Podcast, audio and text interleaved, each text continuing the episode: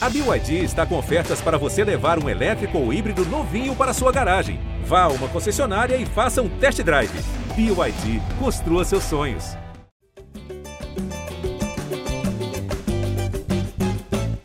Alô, você ligado no GE Flamengo, podcast dedicado a todo torcedor rubro-negro.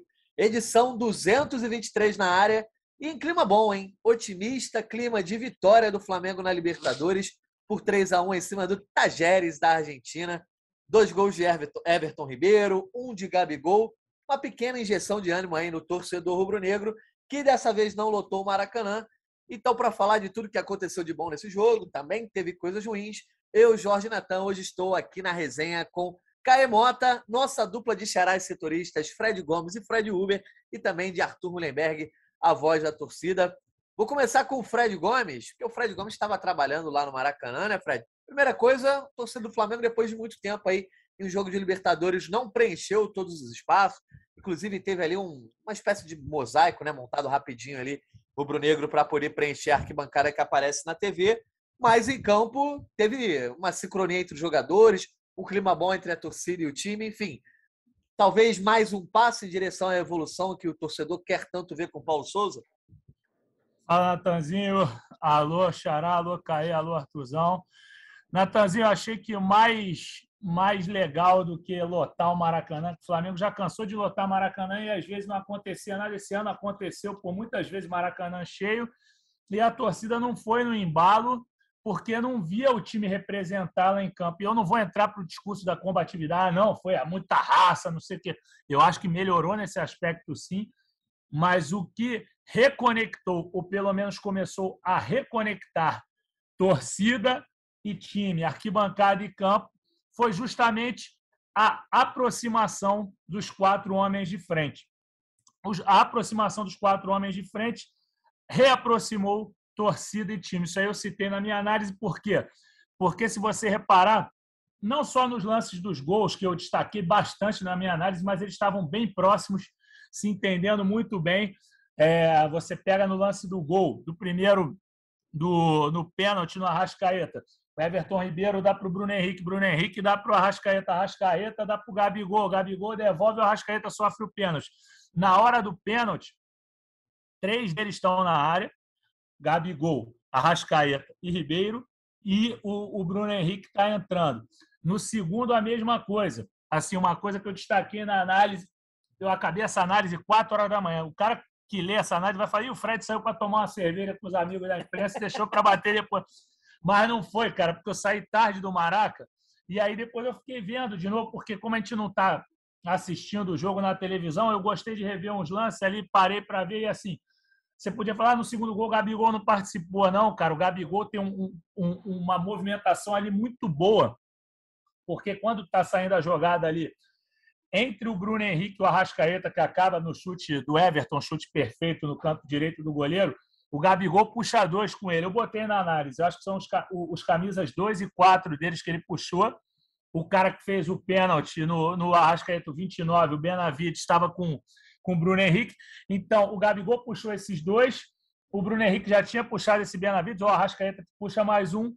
E aí, é o o Arrascaeta que prende um da marcação e o Everton Ribeiro chega certinho para bater. Então, a participação dos quatro me agradou demais. Foi o que eu falei, mais do que me preocupar com 4-4-2, que em algum momento eu mesmo cheguei a twittar, e o Flamengo está no 4-4-2 atacando e defendendo. Depois eu, eu fiquei na dúvida, eu falei, não, é o 3-5-2, Ih, não, é o 3-2-4-1 mas não acho que mais do que se preocupar com siglas, com linhas de ônibus e adjacências, acho que o mais importante foi essa aproximação dos craques do quarteto e essa simbiose entre torcida e time que foi muito interessante. Acho que o Flamengo deu um passo para reconectar, trazer a torcida para si de volta e mais do que importante, eu sei que torcida é importantíssimo, obviamente, mas também tão quanto importante isso é o fato do time ter jogado bola. Ainda não foi um recital, não foi um esculacho, mas o Flamengo jogou bola e jogou um futebol convincente. Poderia ter vencido com mais calma? Poderia, mas eu achei que foi bastante animador e vamos ver como é que vai ser com São Paulo no fim de semana. Tá certo, Fred Gomes chamando, chamando seu xará, Fred Uber. Fred Uber, realmente muitos torcedores ainda preocupados, né? Falando, ah, o Flamengo com esses três zagueiros não vai a lugar nenhum, etc. Mas o que a gente tem visto é que a formação do Paulo Souza e o que eu acho que é o que acontece com todos os grandes treinadores, no papel é uma coisa e na prática ela varia muito durante o jogo. E acho que talvez tenha sido um dos primeiros jogos em que essa variação foi positiva, né? Quando o time estava com a bola, pelo menos, o time se comportando muito bem. Passou mais por escolhas do técnico ou mais por um momento positivo dos jogadores que entraram em campo ontem? Fala, Natan. Um abraço para todo mundo. Eu acho que tem um pouco dos dois, né? É, acho que, como o Fred falou, foi, foi um passo aí na, na evolução. Acho que tem muito também, é, como ele falou, do, do quarteto também, que era o que esse time, esse time tinha de mais especial, né? Esse, esse entrosamento entre os quatro na frente.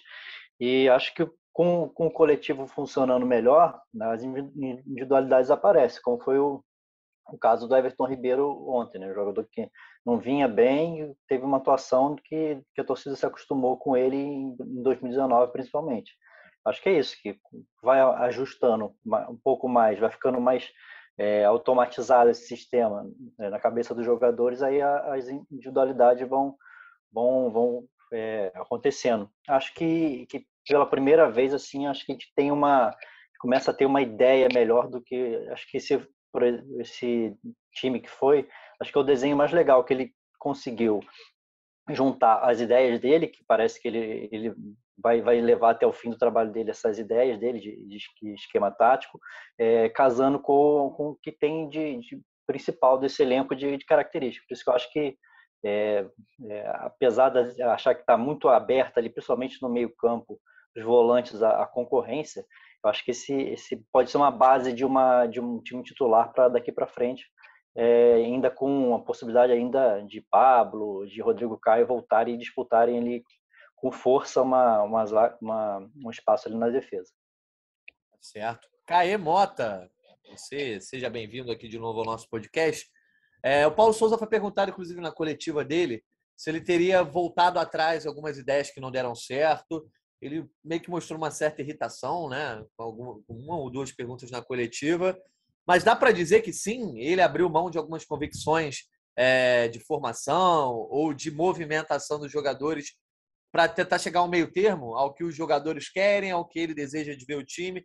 É, deu para enxergar algo nesse sentido já nessa partida, não só nessa partida de terça-feira, mas também um pouco contra o Atlético Goianiense? Então, primeiro quero dizer que eu estou aqui apenas e tão somente porque eu cravei o bolão, né? Então, já que eu cravei o bolão, não poderia deixar de vir aqui, mandar um abraço para Jorge Natan, Federico Uber, Frederico Gomes, Arthur Mullenberg e também senhorita Giovana, que está aí. Então, muito obrigado aí pela parte que me toca. Cravei o bolão, segundo, segundo jogo do nosso bolão da temporada e o segundo jogo que eu cravo. Então, eu fico muito feliz por isso.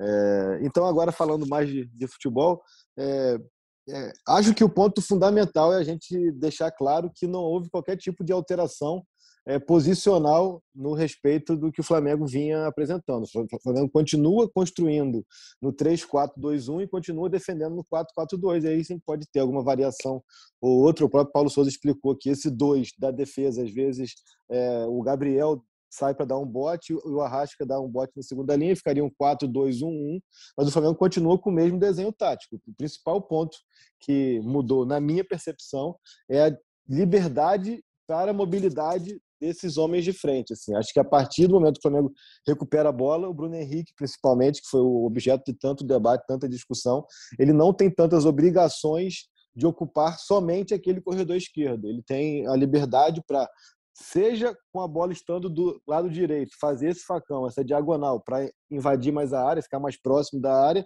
ou seja, até mesmo é, com a bola, quando ele domina, ele vai partir, ele não tem mais aquela, é, digamos, exigência de buscar a profundidade, de buscar o fundo, ele pode ele tomar a decisão ali de também buscar essa diagonal para dentro e dialogar mais, seja com o Ribeiro, seja com o Arrascaeta, seja com o Gabriel. Então, acho que nesse chamado último terço do campo, é, eles continuam com com posicionamentos iniciais é, bem definidos, mas com liberdade de buscar alternativas. Acho que isso que, que começou a mudar. Já tinha visto isso no jogo contra o Atlético Goianiense, mais pelo lado esquerdo, quando eu vi que algumas vezes o Arrascaeta ocupava o corredor para o Bruno entrar mais. E agora no jogo de ontem vi essa liberdade é, com mais peças. assim Principalmente a gente fala muito de, de quem está jogando por fora, o Bruno Henrique mais ainda por, por iniciar como ala, mas o Ribeiro também, que começa como meia-direita, mas a gente vê que ele tem liberdade para flutuar, tanto que faz o segundo gol já vindo em diagonal aqui para a esquerda e tabela com o Bruno. Né? Então, assim, eu acho que são algumas, algumas ponderações de liberdade de movimentação em busca de, de espaços nesse chamado último terço, assim, mas o Flamengo continua com a sua mesma estrutura tática e, e bem nítido, assim, cara. E acho que é bom a gente é, desmistificar um pouco da história dos três zagueiros. O Flamengo ontem, por exemplo, atuou apenas com um zagueiro de ofício, é, mas é um Flamengo que constrói, que sai com a bola nesse 3-4-2-1 é, e por isso tem é, essa denominação do início da partida, que a gente sempre parte do princípio da construção ofensiva. É, já pontuei aqui algumas vezes, eu acho que um exemplo claro dessa linha de três, não do restante do time, mas dessa linha de três, é da época do Rogério Senni, quando quem entrava para a saída de três era o Felipe Luiz pela esquerda. Então o Felipe Luiz entrava pela esquerda. É, na época o zagueiro era o quem? Era Rodrigo Caio, o Gustavo Henrique, o Léo Pereira, enfim. O Felipe Luiz entrava e ficava essa linha de três como o Felipe Luiz no lado esquerdo. A gente é, não pontuava tanto assim, mas já, já era esse, esse formato de construção de jogo. Né? É, mas acho que funcionou muito bem e acho que é interessante, e aí é a percepção que eu tive, que o Flamengo deu, que o, que o Paulo Souza deu a, aos homens de frente, essa liberdade, um pouco mais de liberdade para buscar alternativas na fase mais aguda do campo. Bruno Henrique muitas vezes ainda seguiu ali na questão da ala esquerda, muitas vezes procurou a chamada profundidade na linha de fundo, mas não ficou tão preso a isso. Né? E acho também que é legal aqui a gente pontuar a questão da recomposição defensiva. Né? A gente acaba caindo muito em muletas, até nós profissionais, analistas e comentaristas, e muitas vezes torcedores em redes sociais, é, de reclamar que alguns homens de ataque é, são auxiliares de lateral ou correm atrás de lateral e tem que marcar muito. Ontem foi um jogo que ficou muito claro isso. Tanto Bruno Henrique quanto Everton Ribeiro é, fizeram a recomposição da mesma maneira. Muitas vezes você via, quando, quando defendia a segunda linha de quatro, com Bruno Henrique aberto na esquerda e Ribeiro aberto na direita, justamente para fechar espaços, e nem por isso eles deixaram de ter força e de ter capacidade ofensiva. Então, acho que é, é legal a gente levar em conta que no futebol moderno não tem como é, mais atacantes ficarem na frente esperando só a bola para jogar. Você tem que fazer essa recomposição. Então, esse movimento para trás ele é até muito mais nítido e necessário o movimento para frente que precisava ser ajustado. E nesse jogo, a liberdade, eu acho que, que fez com que, que as coisas funcionassem mais. Mas a questão dele, deles voltarem para marcar o Ribeiro terminou o jogo com quatro desarmes. Então a gente está tá falando aqui do protagonista do jogo, do atacante que fez, do, do jogador que fez dois gols, é, só não deu uma assistência porque o goleiro pega uma bola do Pedro, mas um lindo toque de letra, é, mas ao mesmo tempo fez as suas funções defensivas com quatro desarmes, fechando a linha de quatro pela direita, sendo auxiliar de lateral pela direita, digamos assim. O Caio Mota.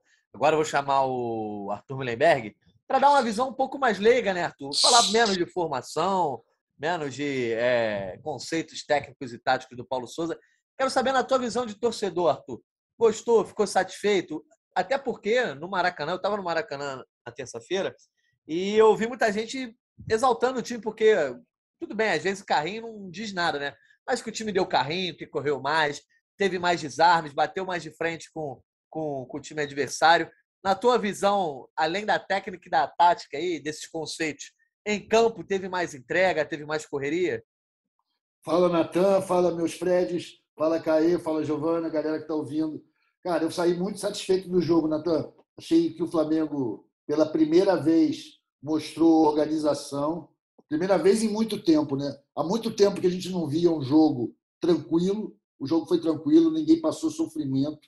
O, o Tajeres foi pouco para cima da gente. Mesmo na hora do gol, que houve aquele vacilo ali de marcação, não deixou ninguém desesperado. Pela primeira vez eu vi um jogo tranquilo do Flamengo e acho que foi a melhor apresentação do Flamengo do Paulo Souza, superior inclusive a do Atlético. Claro que o adversário era muito mais fraco, não dá para comparar, mas o Flamengo conseguiu perder para times mais fracos, né? Já, já não é a primeira vez que isso acontece. Jogou muito melhor do que contra o Atlético Goianiense. Enfim, achei que foi uma jornada totalmente positiva. Acho que o esquema finalmente começa a funcionar. Os jogadores sabem mais o que fazer dentro de campo. Eu pego como exemplo a atuação, para mim, espetacular do Arão. Achei que o Arão jogou muito ontem, com se posicionando muito bem, saindo bem com a bola e cortando, estando presente nos lances. Acho que ele errou um lance só o jogo todo. Deu passe a beça, segundo os números aí que o Fred já comentou aqui no Esquenta. E eu vi, claro, teve também Everton Ribeiro voltando a jogar muito. O ataque todo, né? Nossa, os nossos quatro ases lá estavam muito bem, um mais próximo do outro, jogadinhas. Poderia ter sido um placar muito maior, o que teria deixado a gente num estado de ilusão sensacional. Ou seja, é rumo a Tóquio, mas é no sapatinho, porque estamos vendo que o time está tá crescendo pouco a pouco. Eu espero que seja continue na escadinha, que a gente não ande para trás agora, que chegamos num, num nível aceitável. E aí, é claro, aparece a raça, aparece a dedicação, o, a gente começa a ver o time mais ligado, apesar de ter tido ontem uma atuação muito estranha do Thiago Maia, por exemplo, Rodinei, Mateuzinho, erraram muito. E os caras estavam em campo, né? Os caras estavam dentro do jogo. Isso é, é algo importante. Eu gosto de ver quando o time está mobilizado. Me pareceu que está começando a, a, cimentar esse grupo aí. Isso aí vai ser muito bom se continuar mantendo essa pegada e evoluindo, lógico. Thiago Maia que fez até um meia-culpa, né? Lá no Twitter ele viu um torcedor reclamando dos erros de passe, falou que sabe que está mal, depois postou também que, que sabe que precisa melhorar. Mas enfim, Fred Gomes, é, falando ainda ofensivamente, né, da, da, boa atuação do Flamengo ofensiva, é, muita gente, como o Caio já falou, vai dizer: ah, não, porque o Ribeiro não pode marcar lateral, o Bruno Henrique não pode fazer isso. A gente viu eles trabalhando mais juntos, não só, é, não muito por uma mudança de função, né? Porque eles continuam fazendo as funções defensivas que o Paulo Souza demanda, mas talvez por uma maior compactação do time, né? No estádio é mais fácil de ver isso, né? Eu estava no estádio, você também estava trabalhando. Eu, eu consegui enxergar ontem uma maior compactação do Flamengo, o time jogando mais perto, as linhas mais próximas. Então, obviamente, quando o time toma a bola do outro ou quando sai jogando mais, mais rapidamente, essa tabela fica mais fácil, essas triangulações. Eu acho que tudo passa também por uma maior é, capacidade de ser compacto, como o time do Jorge Jesus foi um dia, enfim, como todos os grandes times demandam hoje em dia no futebol mundial, não é? Na verdade, Natanzinho, até eu sei que você que é o apresentador, mas depois eu até queria levantar uma bola para vocês. Favor. Assim, porque é, duas coisas que me chamaram a atenção. Primeiro, isso que o Caio falou, eu acho que é importante pelo seguinte: eu, eu fiquei fora da cobertura do Flamengo nos últimos quatro anos, mas eu assistia todos os jogos do Flamengo, obviamente por questões profissionais.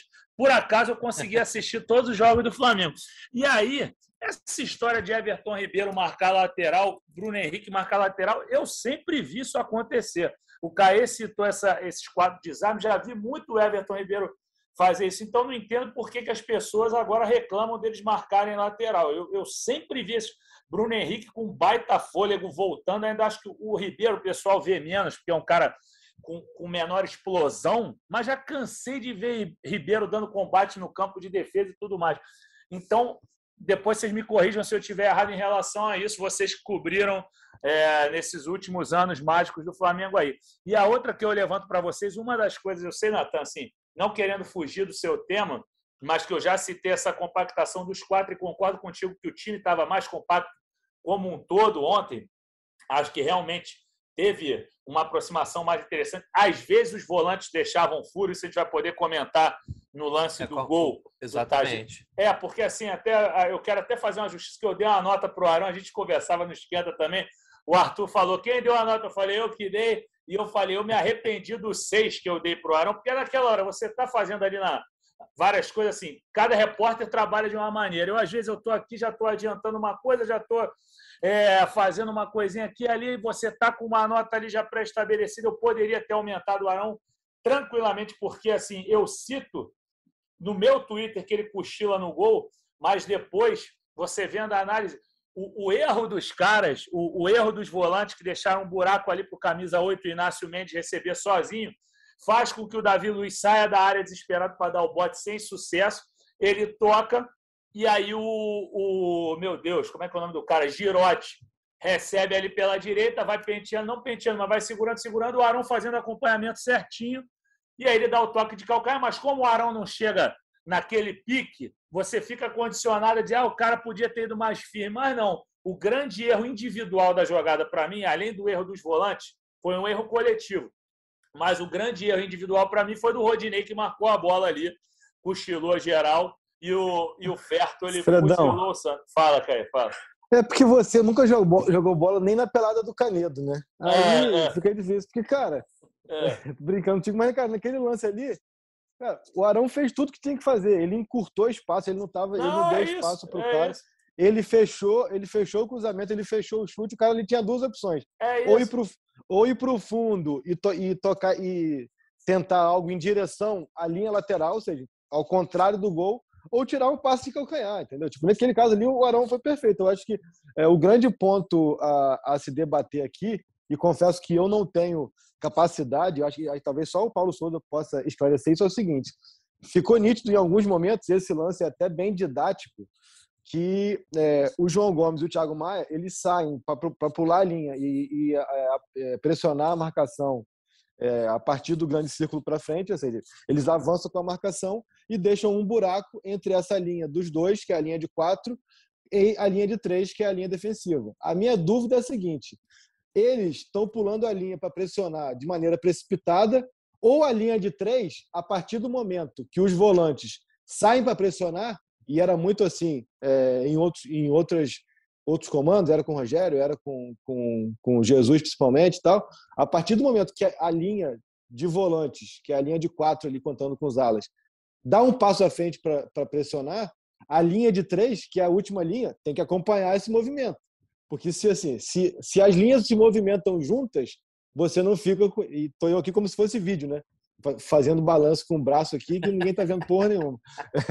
Agora, se a linha, se a linha de quatro avança para pressionar e a linha de três não vem junto, fica esse buraco. Agora, eu não sei se essa subida dos volantes é precipitada ou se é essa linha baixa aqui que está demorando até ter essa leitura de subir junto. Não tem É, na, capacidade na de- verdade, de nesse lance, isso. nesse lance você vê que eu acho que é uma algo de talvez falta de treino, falta de coordenação, porque o Gomes e o Thiago Maia tomam a iniciativa de dar o bote no mesmo jogador. O Thiago Maia não chega a dar o bote, o Gomes que vai dar. Só que aí quando o jogador vê que os dois volantes estão vindo, ele dá o passe e acha o Inácio Mendes livre entre as linhas. Então, eu acho que é mais uma falta de coordenação dos movimentos e é uma questão de treinamento mesmo, até porque essa linha imediatamente à fr- à frente da zaga é a que mais tem se modificado no Flamengo, né? Já foi Arão e Gomes, é, Gomes e Andreas, Arão e Andreas, agora está jogando Gomes e Thiago Maia, né? É, então, já, quer, quer terminar de falar, ou Cara, Fred Gomes, tá- você tinha? É, eu vou. Só- Não, não, mas isso, é- isso- só, só, só um ponto também, assim, até para o Fred terminar, assim, é, eu, eu, também- eu, eu concordo com o Fred da questão do Rodinei, o Rodinei meio que afrouxa, tu vê até que a própria corrida dele, quando ele está indo ali para dobrar a marcação no Arão, é, do Arão, ele meio que dá aquela, quando você está correndo, você dá uma largada, você dá aquela corrida meio que molenga, ele dá essa largada e aí o cara acha o passe. Então acho que o Rodinei, pelo menos ele podia fechar, porque tem o seguinte, quando o Davi sa- sai para dar o bote lá em cima, o Davi é um homem da sobra. No 3 ali, o Davi é um homem da sobra. Quando o Davi sai para dar o bote, o Flamengo perde a sobra. Fica 3 contra 3. E aí, ne- nesse 3 contra 3, o Arão fica com um, o Felipe tenta fechar a linha de passe de outro, e o Rodinei fica com dois ali nesse sentido. É, A conta ficou 4 a 3 né? mas você vendo a imagem, você vai entender o que eu falei. É, Só que aí tem, tem um ponto fundamental que a gente não pode também ignorar, é, cara, o cara tirou um coelho da cartola incrível, assim, cara. O, pa- o passe do cara também, ele tira um coelho da cartola inesperado ali, né? Então, acho que, que também tem que ser ponderado isso pra gente não entrar naquele carrossel de que sempre que tem um gol é, é entregado por alguém. Não, tem, tem que dar, eu- dar um mérito lá pro, pro Lourinho lá que tirou esse passe de calcanhar, né? Vai lá, Fred Gomes. Então, Natan, mas assim, como eu nunca joguei a bola lá que vocês jogaram no Canedo, mas joguei muito aqui na Eu praia, não. o problema é isso. Aqui na praia de Copacabana eu jogava, no beat soccer eu engano. Mas eu tenho humildade para reconhecer. No momento eu, eu, eu analisei mal ali o Arão no imediatismo, mas assim, depois de conversar, de ver outras análises, ontem realmente eu resolvi me debruçar nesse jogo, assim, eu, eu realmente acabei muito tarde a, a- a análise. É, e assim, acabou que realmente ele fez toda a movimentação correta. é, e ali a questão do- dos volantes acabou que o erro dos volantes provocou um erro em cadeia. E assim, acabou que nessa o Santos não deu para fazer nada. Daqui a pouco eu sei que você vai levantar a bola, mas como foi a estreia dele, eu já queria fazer meu elogio de antemão aqui. Impressionante, impressionante como você não ouvia aquela gritaria na arquibancada quando a bola chegava no pé do goleiro. É bem verdade que ele deixou uma hora em duas situações. É, ele deixou a bola ficar bem na fogueira. Ele mesmo conseguiu deixá-la na fogueira para o pé esquerdo, mas ele se livrou bem. Mas pô, passe do cara tem uma bola que ele dá para o Rascaeta muito boa, é, pô, seguro debaixo das traves. Quase tomou um frango no final do jogo, quando o Rodinei cometeu mais uma falha defensiva. Quase tomou um frango, mas teve aquela sorte do bom goleiro. Então, depois eu deixo vocês comentarem, mas enfim, tá, tá feita aqui a justiça com Arão, que fez um partidaço, jogou pra cacete e depois a gente fala aí do assunto que você quiser. Eu estou dando a metido de, de, apresentador aqui também. Não, mas você, vocês que mandam aqui o... bola, já vim falar de Santos, mas agora te devolver a palavra. Desculpe, irmão. Não, vocês que mandam aqui, Fred Gomes. Eu só queria terminar de falar dessa atuação ofensiva. Fred Uber, Everton Ribeiro ontem foi o destaque do jogo, marcou dois gols. E na saída do Maracanã eu vi muita gente falar, pô, falam do Ribeiro, mas quando ele quer jogar, quando ele joga bem, também é difícil de parar. O Everton Ribeiro tem como ainda fazer parte é, desse time titular, porque ali contra o Fluminense, naquela crise, todo mundo colocava o cara numa barca, né? Eu acho que ele ainda tem lenha para queimar. Ah, também acho. Ele, tecnicamente, ele é muito acima da média. Eu acho que ele tem um, já tem um grande entrosamento com, com outros jogadores de frente. E a, a trajetória dele no Flamengo é, é, meio assim, né? De altos e baixos. É, ele está num ano importantíssimo para a carreira dele. É, tem ambição de disputar a Copa do Mundo. E acho que vontade com certeza não vai faltar, boa vontade. Ele é um cara de todo mundo gosta no Flamengo, de muito boa é, é, de lidar com ele. Então ele está num ano que ele, ele sabe que ele vai ter que fazer alguma coisa diferente para ele conseguir ir para a Copa do Mundo. E acho que tá ele jogando nessa posição que ele sente é, mais à vontade, ele tem tudo para melhorar bastante o, o desempenho dele. Mas acho que não dá para esperar também uma é, que essa esse nível de atuação que ele teve como estagiário seja um, um padrão daqui para frente. Ele vai oscilar como ele sempre oscilou. E com relação ao Bruno Henrique, o Arthur Mullenberg, é, o Gabigol teve, eu acho, uma atuação padrão dele ali, que ajudou bastante fora da área, conseguiu fazer um gol de pênalti, mas é o mérito dele. Inclusive, o Everton Ribeiro ficou posicionado ali para bater o pênalti, né? Acho que meio naquela estratégia para tentar blindar o, o Gabigol de, de ficarem no ouvido dele e tal. E aí eu já vi um desespero, não, bota o Gabigol, bota o Gabigol. O Gabigol foi, bateu, enfim. Acho que a torcida nem precisa mais ver os, os pênaltis que o Gabi cobra. É, mas com relação ao Bruno Henrique, que ele tem sido meio que um, um dos jogadores que a torcida mais tem falado, né? Os especialistas também com relação... O goleiro ontem foi... Goleiro, eu tenho que desmutar, eu perco o time da parada. O goleiro ontem foi constrangedor, coitado. Foi, é, ficou, como, como, como, eu costumo falar, Arthur, eu vou dar até deixa para o Arthur, nosso, vai lá, vai nosso, lá. nosso intelectual, falar. Arthur, o goleiro ficou em posição de Jânio Quadros, né? Aquela posição daquela foto histórica do Jânio Quadros, pé para um lado, cabeça para o outro, pé para o outro, sem entender o que estava acontecendo. Que cobrança. É, então já, já emenda aí para comentar, Arthur, não só o pênalti, mas também a questão do Bruno Henrique, que ele parece que está voltando a se entender não só com o Gabigol, mas com a Rascaeta, né? Com essa movimentação de quem vai para dentro, quem vai para fora, eu acho que passa tudo também por tempo de trabalho, é, intensidade dos treinamentos, enfim, e até mesmo de entrosamento numa outra formação. Sem dúvida, pô. Mas o Bruno Henrique está a cada dia voltando a ser aquele Bruno Henrique que a gente conhece, né? E o esquema tem facilitado a ele voltar a ser esse jogador incisivo. Ele ontem teve vários lances em que ele recebeu com espaço para dar aquele tapa na frente. Isso faz muita diferença. Ele estava muito ligado no jogo ontem. Ele teve um lance de que ele subiu sozinho de cabeça, que foi por centímetros que ele não fez o gol, né? Acho que foi o cruzamento do Mateuzinho. E ele está muito bem, cara. Enquanto ao pênalti, assim, você vê os jogadores do Flamengo, como eles ficam na hora que o, o, o Gabigol vai bater, né? Não fica ninguém ali perto da linha para pegar rebote todo mundo cuidando da vida, se organizando já para correr para o meio. É, é, muita confiança, ele bate muito bem mesmo. E realmente ele desconjuntou o goleiro todo ontem lá na hora do pênalti.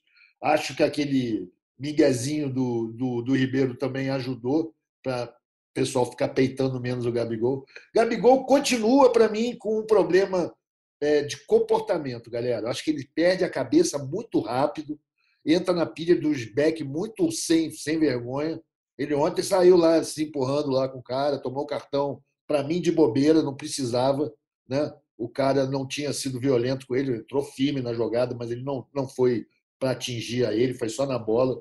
E ele deu piti, acho desnecessário. Todo jogo ele toma um cartãozinho, mas isso já é o estilo dele, né? Só que prejudica ele bastante. Vamos ver se ele consegue meter mais gols, cara. Acho para ele ficar mais confiante ainda, sabe? Porque tá, o Hulk aí já fez mais gol que ele esse ano. Essa é uma situação nova para o Gabigol, que tem liderado essas tabelas de artilheiro o ano todo, né? Agora ele já tem um cara que está fazendo gol a beça. Talvez a competição ajude ele a ficar mais centrado. Mas acho que ele está voltando também a jogar bem. O esquema, como vocês já falaram aí, com detalhes, muito bem, muito bem analisado. Os nossos atacantes estão jogando mais próximos uns dos outros. Isso faz muita diferença na fluência do jogo. O jogo ontem teve algumas jogadinhas muito legais. Os gols saíram em jogadinhas, em troca de passe, né? E acho que o ataque a gente está começando a quase chegar lá. Ainda tem muito para trabalhar do meio para trás, mas ali na frente, com esses quatro, a gente está bem garantido. Claro, o Ribeiro tem que manter esse, esse alto nível de desempenho, porque a gente estava botando ele no banco há três semanas atrás, há duas semanas atrás. Né? Ele não estava é, jogando nada. Agora o ele gol foi um golaço, né, Arthur? Aquele porra. toque do Arrascaeta ali, porra. Incrível, cara, incrível. Eles estão, ele, ele, ele, tem muito recurso técnico, né? O primeiro gol dele também, né? Cantinho que ele botou a bola, cara, tipo sinuca, né? Foi, pô, caçapa no canto. Pum! Foi muito bem. Acho que estamos bem nesse negócio aí. Aproveitar aqui que o, que o depois que eu dei a deixa pro Arthur, ele me deu agora. Então, o Hulk, que acabei de lançar o livro com ele, é, só por acaso de ser só esse, esse, esse detalhe, acabou de ser lançado nesse momento agora aí, nas redes. É, o Hulk tem 13, agora falando sério, o Hulk tem, tem 13 gols e uma assistência em 11 partidas na temporada. E o Gabriel tem 11 gols e uma assistência em 16 partidas. Realmente foi, foi uma disputa que polarizou muito o ano passado. Acabou que ficou até uma, uma não uma dúvida, né, mas aquela, aquele debate no, no, fim de ano, porque se você contar os três gols que o Gabriel fez pela seleção, o Gabriel termina a temporada como artilheiro do Brasil. Se você não contar, o Hulk termina a temporada como artilheiro do Brasil, mas no fim das contas também o Hulk fez de 15 a 20 jogos a mais que o Gabriel. Então, nessa média, nessa matemática, o Gabriel no passado teve um desempenho muito mais é, decisivo, só que agora, nesse início de, nesse início de 2022, o Hulk está é, 14 a 12 aí em participação em gols, sendo que o Hulk tem cinco jogos a menos e já tem dois títulos, né?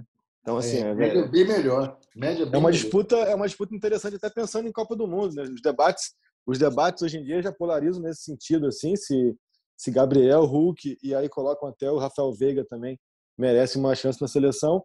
E ano passado foi algo que motivou muito o Gabriel. Né? Eu lembro que no final do ano ali, principalmente, o Gabriel é, incomodado com essa questão é, de que.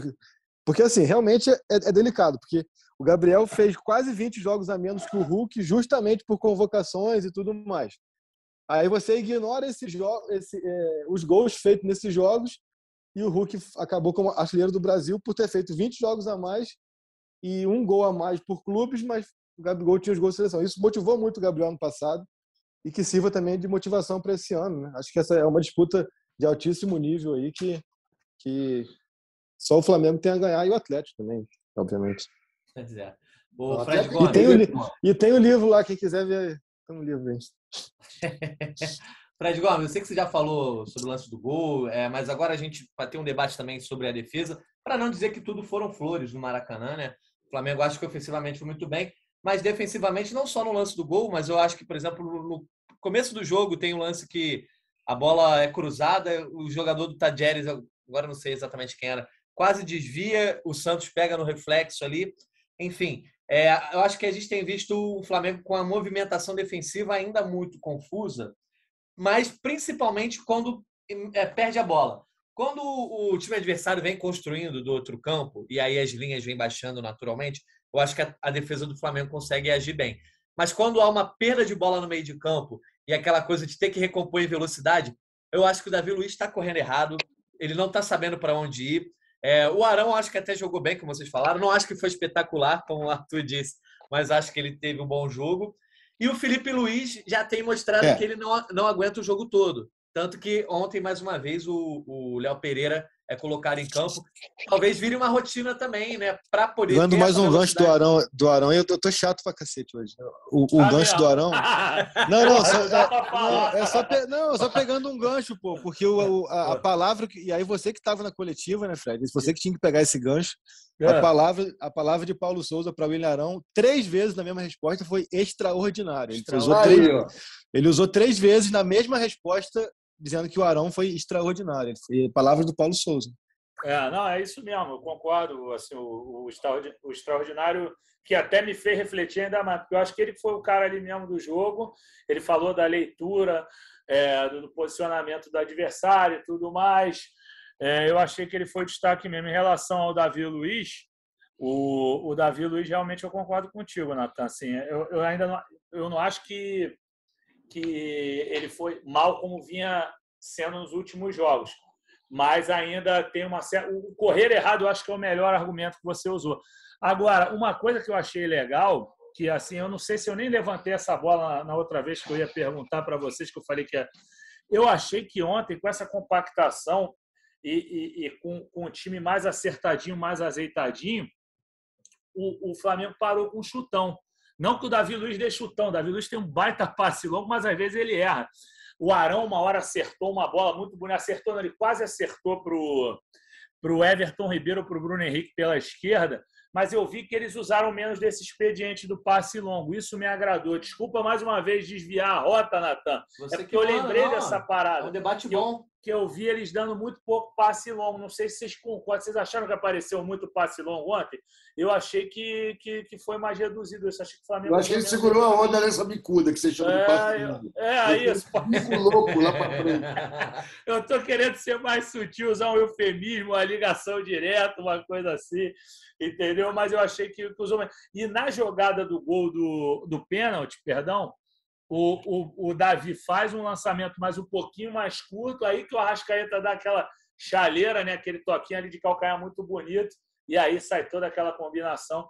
Mas eu acho que melhorou assim. Realmente, eu estou com o Paulo Souza, como disse o Arthur antes, e agora o Caê lembrou eu achei que realmente a participação foi extraordinária, porque também, cara, ele foi muito bem no jogo aéreo, que ele já é bom no jogo aéreo. Acho que ele tem só 1,82m, mas é questão de posicionamento, impulsão, é, muito bem no combate. Até o Arthur também no, no, no esquenta falava, pô, às vezes o, o, o, o, eu ia falar o Mullenberg, porra. Às vezes o Arão não, não, não acompanha tanto o, o atacante, e assim, eu digo, não é que não acompanhe, perdão, a palavra é assim, às vezes não é tão combativo mesmo, não vai para o mano a mano, e ontem ele estava lá presente, então realmente eu acho às que. Vezes ir no mano a mano nem é bom, né, Fred? Por exemplo, o Davi Luiz, eu acho que não ele fez o certo, ele saiu da linha para poder atacar ali o meio que estava sozinho, mas ele vai muito afoito no bote, tipo, é fácil às vezes cortar Sim. o Davi Luiz na jogada. Aí eu fui menos educado Sim. que o Fred, né, Natan? Ah. O que eu falo é que o, Natan, que o,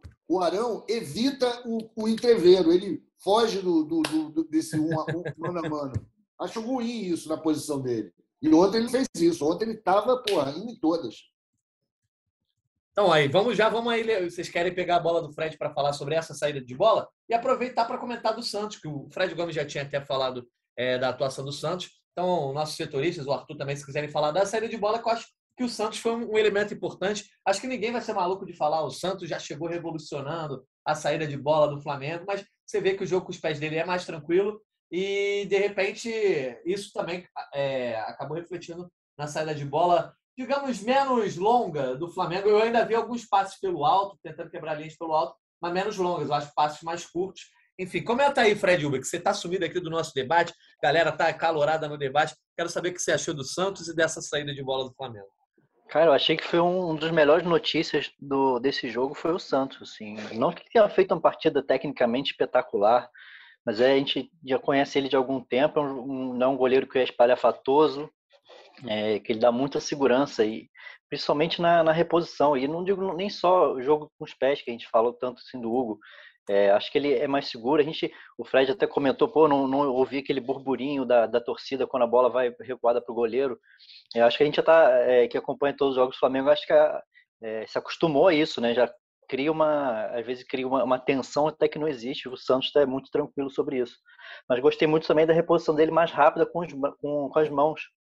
Lançamento assim, para tentar pegar contra-ataque. Então acho que faltava muito do, do Hugo também. Acho que é, eu acho que o Paulo Souza pede muito isso também para o Flamengo não parar muito o jogo. Eu acho que o, o Santos tem é, vai poder contribuir muito para o Flamengo nesse, nesse, nessa tranquilidade e nessa principalmente na reposição que eu acho que é bem acima do Hugo. Quer falar, Caí? Agora, tava, agora, eu, agora, agora, agora eu quero eu. Tava, eu tava desmutando aqui, cara. É, não, então, assim, cara, eu achei o Santos, acima de tudo, bem discreto. Acho que para um goleiro isso é uma grande característica. Não foi aquele cara espalhafatoso. Acho que para um goleiro uma estreia discreta é, é, importante. Fez as defesas necessárias, com sobriedade, com serenidade. E a questão da participação dele é, no jogo, na construção ofensiva, acho que a gente às vezes cai muito na questão do jogo com os pés. A gente tem exemplos como como Ederson e outros goleiros que têm muita qualidade com os pés, assim, de habilidade mesmo.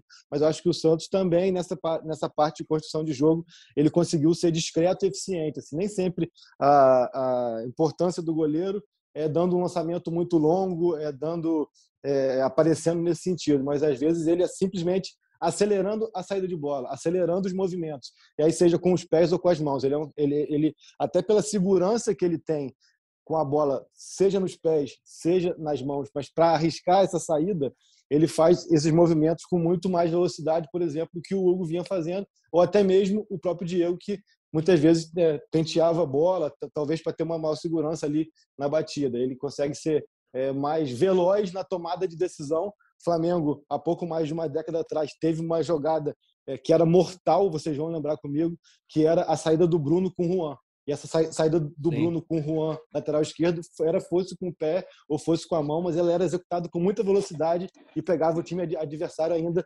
tentando se recompor. E eu achei que o Santos dá essa possibilidade do Flamengo iniciar com maior velocidade essa construção ofensiva. Então, nem sempre quando se fala que o goleiro é importante na saída de bola, significa que ele vai ser com um passe mais rebuscado. Mas, às vezes, só a tomada de decisão mais rápida já é muito importante para que, que essa é, construção, esse início de jogadas aconteça sem que o adversário esteja tão posicionado. Então, Natan, e, desculpa te cortar, só aproveitando esse gancho do Caê, porque o é, eu, eu, justamente quando vocês falavam, eu lembrei muito do Bruno mesmo, assim, dessa jogada com os laterais e com as mãos também, quando o Fred falava. E eu achei que a, a história do Caê aí, que ele citou muito bem, é o é, é a velocidade, a tomada de decisão rápida. Tem um lance que ilustra isso muito bem, vocês não vão lembrar, porque a gente não tem a transmissão completa agora. Quer dizer, vocês não vão lembrar, talvez vocês lembrem, porque eu estou julgando vocês. Mas tem uma bola assim, que é uma bola meio pererecando na área, aí o Santos vai rápido na bola e ele taca assim, parecia uma jogada de basquete, ele deu com as duas mãos no Everton Ribeiro, pô, ele achou o Ribeiro num corredor bonito, o Ribeiro deu, o Mateuzinho desperdiçou a jogada. O Mateuzinho desperdiçou mais três que o Santos teve muita velocidade.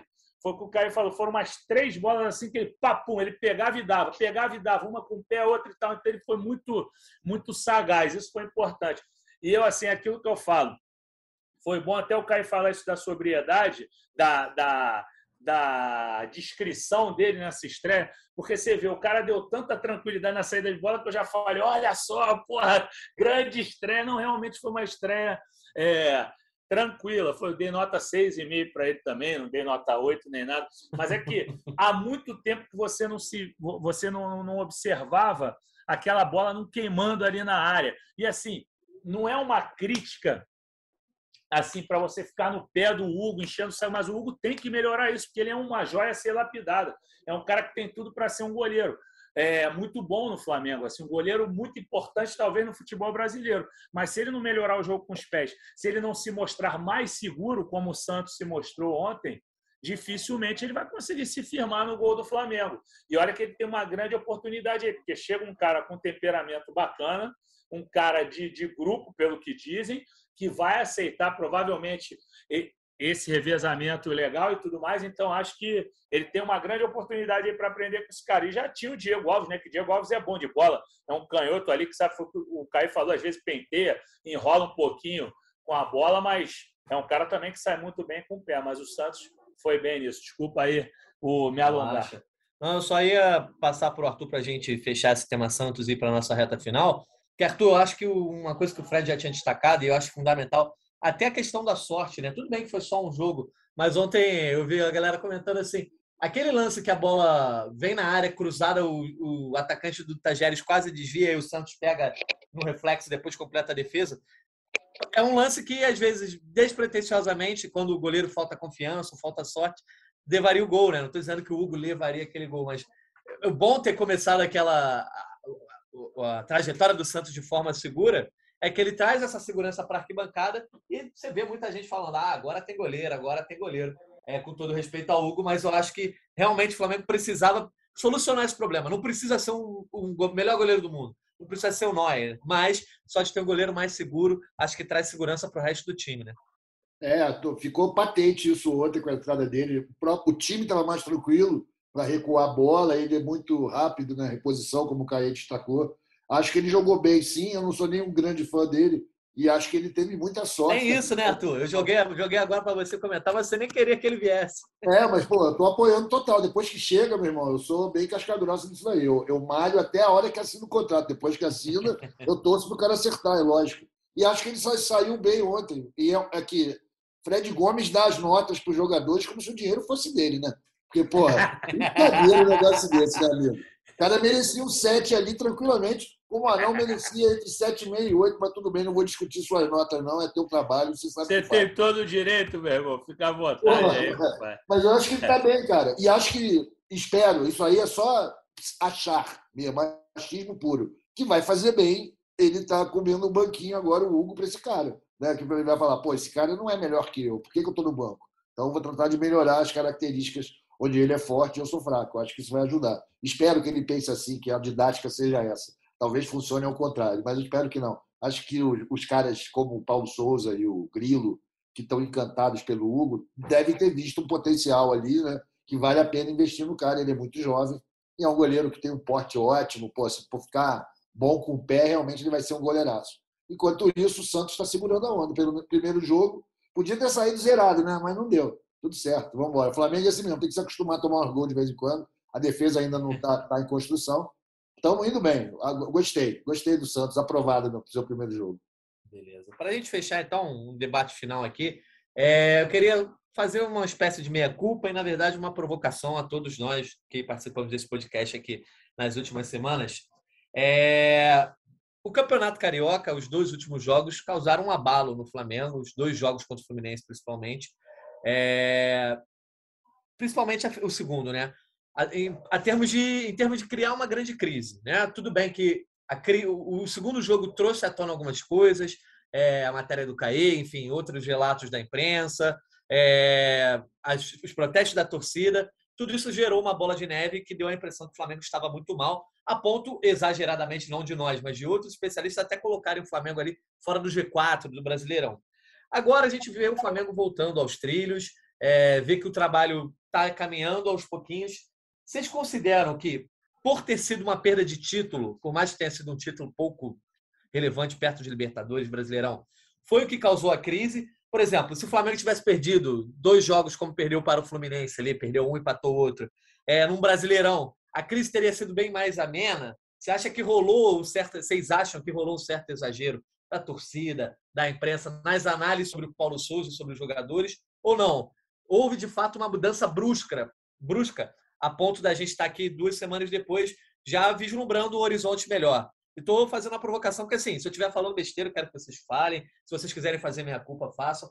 Porque eu acho que, de repente, a temporada nem tinha começado ainda para a crise chegar daquela forma como chegou no Flamengo, né? A temporada começou no último sábado contra o Atlético Goianiense, porque Cariocão todo mundo fala que é pré-temporada. Quero que a gente tenha esse debate para fechar esse podcast. Quer começar, Fred Gomes?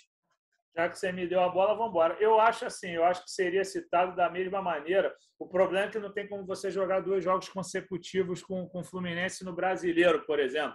Mas que fosse em outra competição, no mata-mata, eu acho que ia dar a mesma zebra pelo seguinte: o Flamengo não vinha jogando bem. É, só jogou bem contra o Atlético Mineiro. E aí a gente via o comportamento, alguns fatos assim, a, a matéria do Caê, ela mostrou que não era uma coisa de agora. O Caê não, não apurou aquilo do domingo do domingo para segunda, entendeu? Sim. De sábado para domingo. Ele já tinha aquelas coisas com ele há muito tempo. Então, os problemas já aconteciam e eles vinham se mostrando. Onde é que é esse cachorro, meu irmão?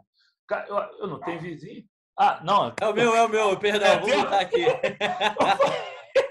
Mas aí, eu, enfim, eu achava, eu assim, acho que essa crise já essa, essa crise técnica vinha acontecendo, sim. O Flamengo não vinha jogando bem, exceto o jogo com o Atlético Mineiro e um recorte contra o Botafogo. Então, acho que a crítica viria de toda forma. E, assim, existiam problemas de adequação ao sistema, é, de adaptação, e acho que ainda existem. Isso vai ser solucionado aos poucos. Então, acho que não foi só o Carioca, não. E só discordo quando você diz que é pouco importante, só para irritar o Arthur, que diz que o Carioqueta não vale nada.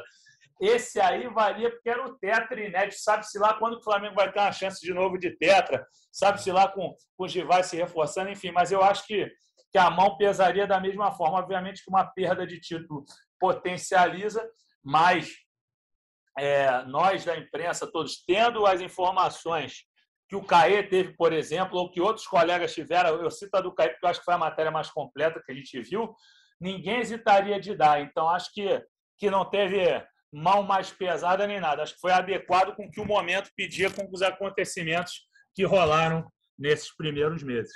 É, o Fred Uber, eu não falo, eu não falo nem das críticas ao jogo, aos jogos, né? As atuações, as escolhas do Paulo Souza, a postura dos jogadores, mas no mais a questão de criar, de, de ter se criado um clima a ponto de falarem assim, tem que mandar uma barca com cinco, seis jogadores embora. Não estou falando que ninguém aqui nesse podcast falou isso, não, tá? digo em termos da torcida, que a imprensa também, não a gente, mas muita gente colocando, ah, o Flamengo desse jeito não vai disputar o título brasileiro. É, tem que ver se vai passar em primeiro no grupo da Libertadores. Esse tipo de diagnóstico que eu acho que foi muito profundo por causa de, de um, dois jogos que, beleza, foram muito, muito ruins, mas no, no refletir a temporada inteira, são dois jogos que não dizem nada. Quando você pode chegar lá em setembro e nem lembrar desse campeonato carioca. Vai lá, Fred Uber. Sim, é, eu acho que sempre tem um pouco de exagero, principalmente nessa parte de falar que esse ou esse outro jogador não pode mais jogar pelo Flamengo. A gente vê que, que as coisas são muito voláteis, né? O próprio Everton Ribeiro aí é um ótimo exemplo recente. É, mas eu acho que ah, o tom da, das cobranças é, dessa crise foi aumentado por, pela forma que foi, pela apatia, não foi pelo não foi o, o Flamengo jogando bem, jogos abertos com o Fluminense, dando azar, é, foi o Flamengo é, encurralado, principalmente no segundo jogo, pelo Fluminense no, e não tendo, não tendo indignação em campo. os jogadores parecia que não estavam é, se importando muito com, com a perda de um título. Acho que foi muito por isso também. E claro, aí ainda mais com, com depois com as notícias de é, até da, da, matéria do CAE, enfim, de, de tudo que estava acontecendo nos bastidores. Eu quero ouvir agora o Caimota, que ele tem a falar sobre essa provocação. Só frisar aqui, é, como o Fred já tinha falado, tudo que ele apurou, a matéria que ele soltou, é, vinha antes dos jogos, né? Os, jo os, jogos só contribuíram, foram talvez uma oportunidade editorial para soltar a matéria. Mas eu só estou dizendo, Caê, porque o fato de ter sido uma decisão contra um rival, etc., talvez tenha exacerbado críticas que existiriam, mas talvez não tão profundas a ponto de criar toda, toda a situação que se desenrolou na semana seguinte à perda do título. Cara, tem uma série de fatores aí que se deixar eu vou falar meia hora aqui sobre, sobre essas questões. Eu vou tentar ser conciso dentro do possível, assim, cara. Eu acho que é, o ponto, ponto inicial que a gente que é que a gente está tendo esse debate por conta da, da vitória de ontem, ou por conta da, das três partidas sem derrotas, enfim, a gente pode fazer algum recorte assim. Acho que, tendo em vista o que foram as duas finais contra o Fluminense, tendo em vista o que foram essas três partidas, se a gente colocar numa balança, as finais contra o Fluminense, do ponto de vista de performance, foram mais foram piores do que foram boas essas exibições. Então, assim, a gente também não pode nem é, exacerbar na crítica por conta de duas partidas contra o Fluminense, como você falou, mas também a gente não pode é, também achar que por conta de, de duas vitórias contra rivais fraquíssimos da Libertadores e uma partida ali que foi até bastante criticada, apesar de eu ter sido um, do que, um dos que é, viu pontos positivos no empate contra o Atlético Goianiense, a gente também dá de costas ali para trás. Então, acho que a gente tem que analisar dentro de campo por rendimento. Né? A gente está aqui falando que a gente consegue ver evoluções, principalmente é, no ponto de vista ofensivo desse Flamengo, com um pouco mais de liberdade e de entendimento entre os homens de frente, mas que o time, é, como um todo, e o próprio Paulo Souza entende isso, é um time muito desequilibrado ainda. Assim. A gente está falando aqui de buracos no meio de campo, de, de falta de sintonia e sincronia ali nos movimentos de recomposição e defensivos. Então, assim, eu acho que a gente não pode cair novamente no erro, e a, era Renato Gaúcho foi muito importante para isso, a gente cair no erro de analisar resultado e não performance. Né? Então, assim, acho que é, o que foi de ruim é, nas finais do Carioca ainda não teve nada de bom para que seja completamente apagado. Acho que vale ficar ainda essa percepção e a análise do que a gente tem é, de jogo a jogo, além do resultado. Então, assim, acho que esse é um ponto. O, trabalho do Paulo Souza até aqui ainda continua sendo um trabalho que tem evolução, mas uma evolução ainda é, a passos muito curtos, mas pelo menos, pelo menos a gente consegue é, apontar certa evolução dali do, das finais que você pontuou para cá, assim, mas ainda muito pequenas, muito curtas e até mais restritas ao, ao setor ofensivo. Do ponto de vista comportamental, é, é, é bom pontuar que, que, que, pô, cara, não, não tem muita opinião, são fatos, assim, eu acho que é, são fatos que vêm acontecendo e vinham acontecendo desde o início do ano, que eu até acredito, sem querer ser é, pretencioso, que a série de exposições e isso inclui a nossa matéria, mas uma série de exposições que foram feitas aí pelo amigo Léo Burlá, por Mauro César e por outros jornalistas que também tiveram acesso a informações de bastidores. É, a exposição também dá um choque ali de entender que é, não dá para para ter esse comportamento ali conflituoso ou de divergência. E rolou aquele movimento, né, Caí, de todo mundo negar, né? Ah, não tem nada, não é. tem panela, tem nada. Inclusive, já até, até em fotos os caras fazem questão de mostrar às vezes que tem panela e aí chega no microfone e nega, né? Não, e muitas vezes, assim, cara, é parte da, deles próprios, assim. Por exemplo, a expressão panela é uma, uma expressão que, que, que, a gente tem que ter muito cuidado para usar. A gente, a, a gente aqui, por exemplo, usa muito pouco na matéria, obviamente não foi utilizado, porque aí você já está utilizando do ponto pejorativo, né? Então, assim, é, são, são coisas nesse sentido ali. Por mais que, que se tenha, como você bem pontuou, algumas negações é, abstratas, não houve nenhuma negação objetiva. Ninguém nunca falou, ah, esse episódio é mentira. O próprio Bruno ali, que fala que nunca chegou atrasado, a matéria por si só, ela diz é, que o argumento dele foi de que não estava atrasado realmente, foi uma questão dos relógios do CT. Então, assim, é, em questão de, de, interpretação, ninguém falou que ele chegou atrasado, falou que houve esse conflito e que ele, o argumento dele foi suficiente para que não houvesse mais, e um ponto muito pequeno dentro de uma matéria muito grande. Então, assim, são situações que é, é até a própria exposição, por mais que se, se tenha ali o meme crise na Gávea e tudo mais, a exposição muitas vezes ela gera movimentos dentro de, de um processo de, de solução, de um processo de, de das pessoas se aturarem e entenderem que tem que, tem que ser feito. Assim, nesse caso em específico, mais ainda, porque independentemente do, das divergências, está claro pelo comportamento da diretoria que não vai haver nenhum tipo de mudança. Então, assim, ou você fica dando soco em ponta de faca, ou você é, tenta buscar equilíbrio, digo, de todos os sentidos. A gente falou aqui algumas vezes que assim, eram divergências não só é, de jogadores com sistema de jogo, de Paulo Souza com jogadores, ou com diretoria, de diretoria com Paulo Souza, enfim, eram divergências de todos os sentidos, e que eu acho que a partir do momento que há uma super exposição, como aconteceu, as pessoas até tomam ali uma chacoalhada de buscar algum tipo de compreensão. Então, assim, é, acho que independentemente é, das duas vitórias na Libertadores e do empate com o Atlético Goianiense, ainda assim como é um processo de compreensão e de caminho de mãos dadas dentro de campo, que ainda não está é, é, sintonizado. O próprio Felipe Luiz, mais uma vez, ontem falou em entrevista, entrevista após o jogo isso, de que ainda há muita coisa para ajustar, para sintonizar, que não dá para é, levar em conta apenas o resultado e os três gols.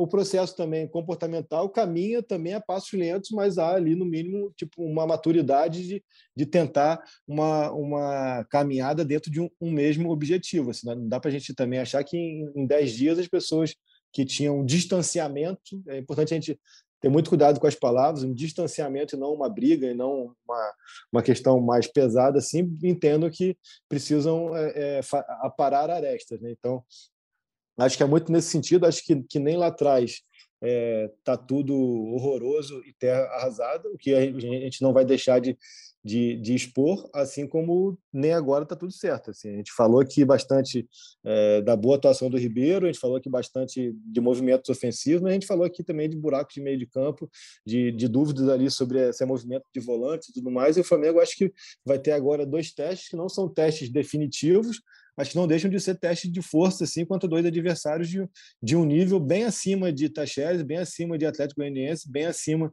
de, de Esporte em Cristal, bem acima ou acima até do que o próprio Fluminense, e aí eu acho que a gente vai, vai conseguir ver a capacidade de mobilização, de, de, de concentração, de capacidade de competitividade do time, não que sejam os testes definitivos, mas que vão ser interessantes para a gente pontuar. Então, assim, é, acho que a gente precisa é, equilibrar assim, porque sempre a gritaria de fora pra, de fora para dentro, e a gente colocando imprensa como dentro, né, dentro do sistema, a gritaria de fora para dentro sempre vai ser maior, seja para elogiar ou seja para criticar, cara, entendeu?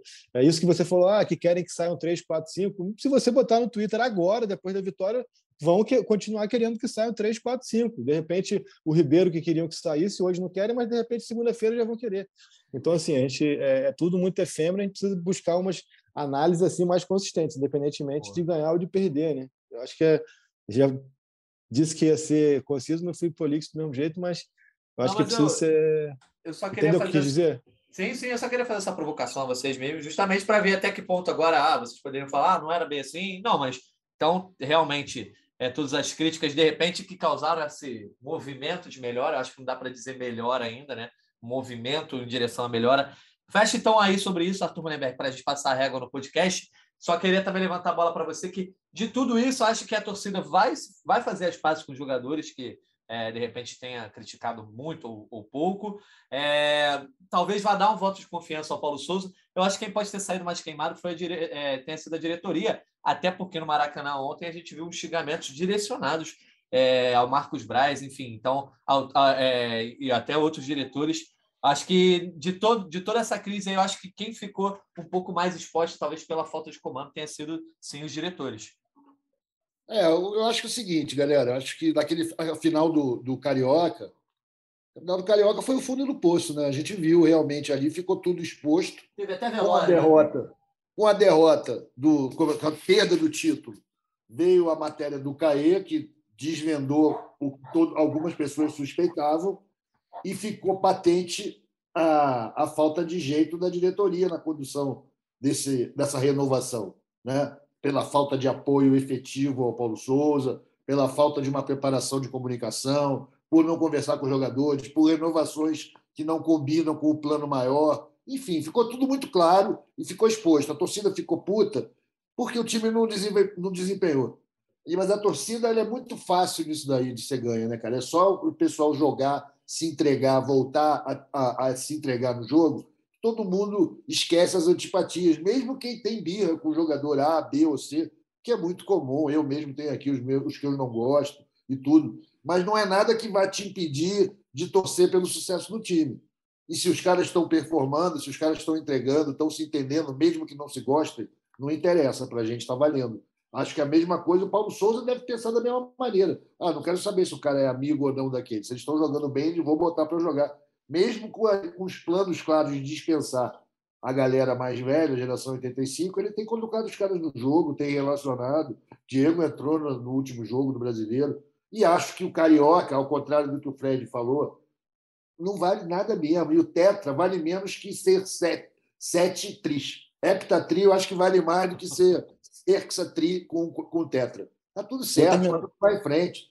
Isso aí não vai, é, era pré-temporada mesmo. Mas, como a gente sabe que é um campeonato que atrapalha o Flamengo, atrapalha o desenvolvimento do Flamengo há anos, ele serve para criar essa estabilidade também, né? ser um marco temporal de que oh, não ganhamos nada esse ano, só, só íamos ganhar o Carioca. Cara, é uma possibilidade. Se o time está mesmo numa reformulação para valer, é natural que a gente não fique sonhando com títulos. A gente pode querer, mas não acha que eles estão garantidos. Temos ainda uma longa trajetória até voltar a ser o time mais perigoso do Brasil. Não estamos mais sozinhos na primeira prateleira. Não sei que prateleira a gente está. Talvez a gente esteja na segunda, talvez na terceira, não importa. A gente tem que mostrar isso no brasileiro.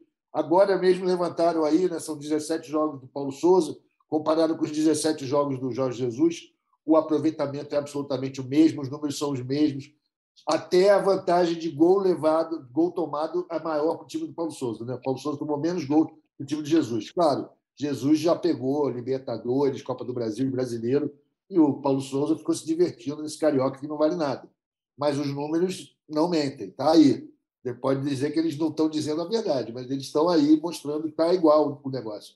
Então, acho que não tem nenhuma antipatia pré-programada contra o Paulo Souza. A torcida vai abraçar, cara. Se o cara botar o time para jogar, vai todo mundo curtir. Eu estou bastante confiante de que isso vai acontecer. Acho que esse sacode que rolou aí, esse, como eu disse, a morte declarada, o, atestado de óbito do time de Jesus, que só aconteceu na final do Carioca, é ótimo para o astral do clube. Acho que deu uma levantada em todo mundo. Quem pegou um banquinho ficou esperto. Todo mundo mais ligado. Estou falando do elenco agora, né?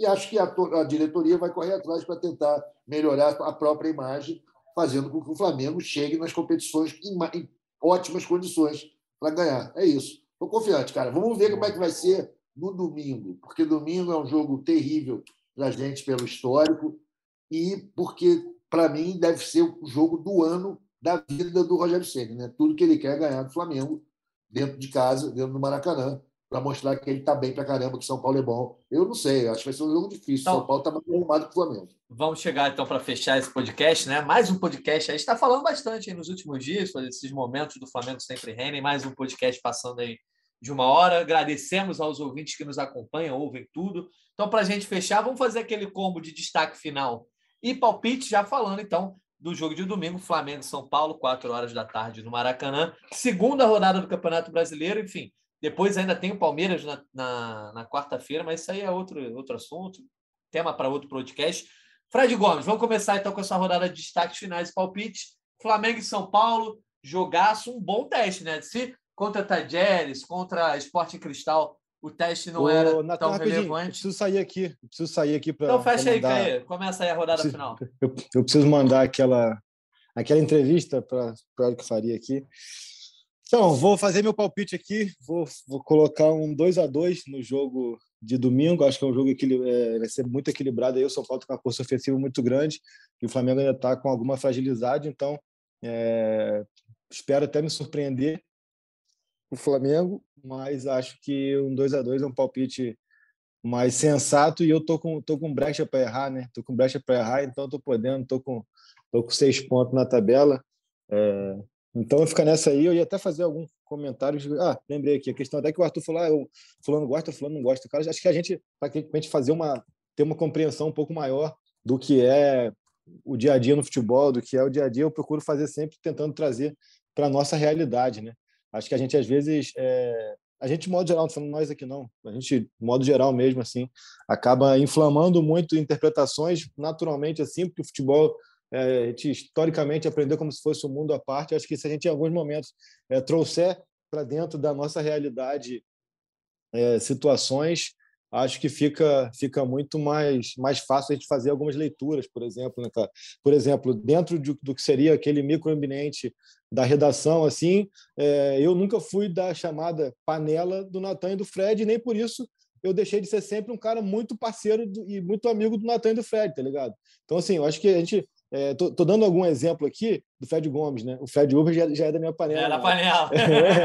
é, é, uhum. Eu estou dando um exemplo aqui só para a gente, às vezes, fazer essa reflexão de entender que, às vezes, a gente acaba é, é, é, potencializando, exacerbando algumas percepções e se a gente trouxer para dentro do que é a nossa realidade, a gente consegue ser um pouco mais comedido, assim, né?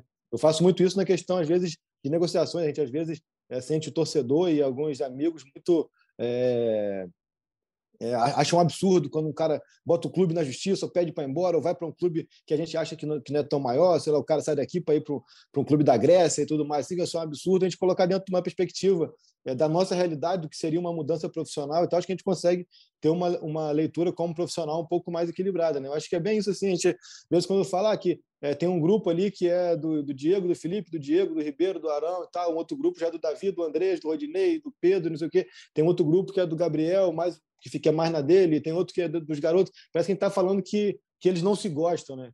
Eu acho que é uma questão muito mais de, de, de afinidade e de, de jeito de ser mesmo, e que por muitos momentos é, essa diferença é, não gerou distanciamento, e nesse momento tem gerado esse distanciamento, o que não quer dizer que um distanciamento é briga, ou é eu te odeio, ou é eu não vou tocar a bola para você. A gente fazer um pouco essa percepção. E um exemplo que eu dou muito claro aqui, é, que para mim é a mostra do que era o Flamengo é, dos tempos avassaladores, que é Felipe Luiz e Gabriel, que não tem nada a ver um com o outro e eram grande, eram, vou dizer que eram que hoje não são mais, mas sempre foram muito próximos assim.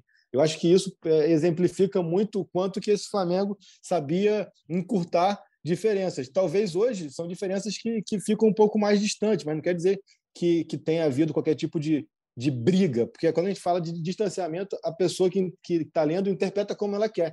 Então, acho que é isso. E também, para deixar claro, eu dei o exemplo aqui do Felipe e do Gabriel, não estou falando que o exemplo de momento é deles, é um exemplo da, do momento de maior sucesso quando você tem duas pessoas completamente opostas e que, e, e que têm uma relação muito harmoniosa e muito próxima, entendeu? Então, acho que é isso, só fica essa reflexão aqui. Sempre que a gente for falar de alguma coisa de futebol, ou você for ler alguma coisa de futebol, tenta recortar aquilo para a tua realidade, que aí tu consegue ter uma coisa mais fiel do que, do que uma questão é, que você acha que está tudo arrasado, tudo caos. Falei que ia me despedir, já falei para cacete. Já beijo, tchau, 2x2.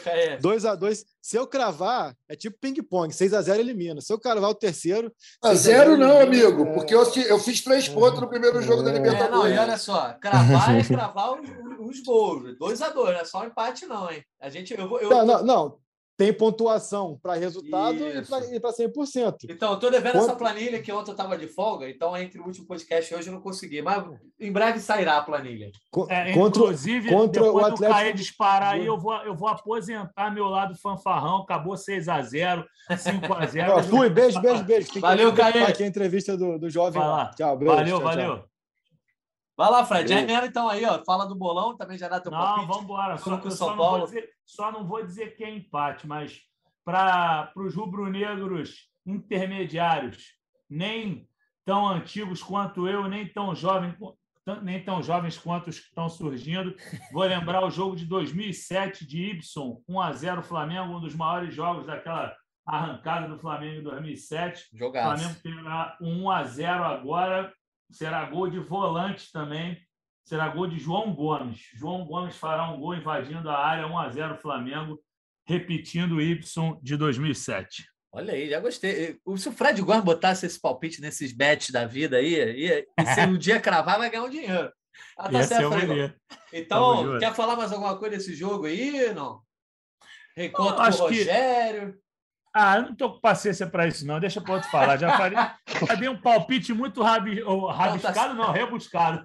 Entendi. Até me enrolei aqui nas palavras. E por isso, eu não quero me enrolar demais. Então, 1 tá a 0 lembrando o Ibson, bola para o Fred ou para o Arthur aí. Tu decide aí, Natanzinho. Beleza, Fred. Obrigado pela tua participação aqui Tamo mais junto. um GE Flamengo. Fred Uber, então vai você aí, seu palpite, seu, seu comentário sobre esse jogo de domingo aí, segunda rodada do Brasileirão. O meu palpite vai ser 2 a 1 um. é, Acho que o Flamengo vai tem tudo para ganhar e, e o destaque é essa sequência aí, São Paulo e Palmeiras, dois jogos em casa seguidos. O Flamengo dá uma, dá uma amostra é, de que os problemas podem ter ficado assim mais no passado, que consolidar um pouco essa, esses passos de evolução que a gente está começando a ver. São os dois jogos importantíssimos para isso. Eu acho que o Flamengo é superior ao São Paulo e acho que vai vencer 2 a 1 um. É, vamos ver também se se o Paulo Souza, é, depois desses dois últimos jogos aí de vitória, ele, consegue, ele vai também mexer menos no time, né? E daqui a pouco também é, ganhando aí mais, mais opções. O Pablo está em reta final aí de, de, condicionamento. Acho que o time vai cada vez ficando mais, mais é, fortalecido e, e, tem tudo para melhorar o desempenho também. Obrigado, Fred Uber, pela tua participação. Já antecipo, Arthur, que o meu palpite é igual ao do Fred Uber, 2 a 1 Também acho que o Flamengo não vai conseguir ficar sem levar gol dessa vez, mas o, o dia o time vai chegar lá. Então, dá teu palpite também, comentário aí sobre esse jogo de domingo, quatro da tarde, horário clássico de Brasileirão, né, Arthur? E um jogo difícil contra um ex-treinador do Flamengo. É isso. Para mim, vai ser o jogo da vida do Rogério, cara. Se eu fosse ele, eu encararia esse jogo assim, né? Por uma questão de afirmação pessoal. Eu não lembro, o Rogério que tomou aquele sacode do Renato ano passado, aquele 5x1, era o Rogério? Rapaz, não, não, não era não. Não, não era o Rogério, não. Aquele 5x1, caraca. Diniz. Diniz, era, o, era o Diniz, era o Diniz. Mas tudo certo. Eu acho que o Flamengo vai ter que enfrentar um, um adversário muito motivado, que tem um ataque forte, né? Eu vi uns joguinhos do São Paulo aí que continua muquirana, mas tem um ataque forte. Esse Calera é perigoso. Eu vou apostar no meu palpite, é um 3 a 2 clássico, um placar que já aconteceu nos anos 80 duas vezes em jogos clássicos, com aquele Flamengo maravilhoso de Coutinho, né, com Zico. Oh, o técnico era o Crespo, não era Fernando Diniz, não. Hernan Crespo. Mas no 4x0 já era o Rogério. No 4x0 no Morumbi já era o Rogério. Já tomou Aí, a sacola no passado. Então é isso. Ele vem babando para cima da gente, coitado do Paulo Souza. Fica esperto que os caras vão vir para cima. Mas eu acho que o Flamengo vai, vai, vai suplantar o São Paulo no gogó da torcida. que a torcida veio forte para esse jogo domingo. Maracanã vai estar daquele jeito, caldeirão, vai estar bonito e a gente vai matar o São Paulo, cara. É isso. E vamos já começar a dar medo nos outros brasileiros. Eu acho que é uma ótima oportunidade para afirmação desse grupo. Eles sabem disso também. Eu vou manter meu 3 a 2 e, porra, solta logo esse regulamento aí para o Caio não ficar tirando essa onda de estar tá metendo 6 a 0 É, né? verdade. Tem que, tem que combater essa fake news aí. combater essa fake news. Vamos botar esse regulamento na roda aí. E é isso. 3 a 2 confia então. Vamos que vamos. Valeu, Arthur. Obrigado também pela tua participação. Aqui, só para não deixar de dar o palpite da nossa editora Giovana, que ela teve um probleminha técnico aqui, ela já está agora com outro podcast na gravação, mas a Giovana também mandou 2 a 1 um, então teremos, se for 2 a 1 um, teremos três acertos aqui nesse podcast. Então agradeço mais uma vez aí ao Arthur Mullenberg, ao Fred Gomes, Fred Uber, ao Caio Mota também, e a todos os ouvintes que nos acompanharam em mais uma edição do GE Flamengo. Voltamos então agora, segunda-feira, tem bastante dia para vocês ouvirem esse podcast dias de descanso. Flamengo volta a campo aí no domingo contra o São Paulo. E na segunda, mais uma edição do GE Flamengo, hein? Um abraço para vocês e até a próxima. Petkovic para falta, cobrança! Gol!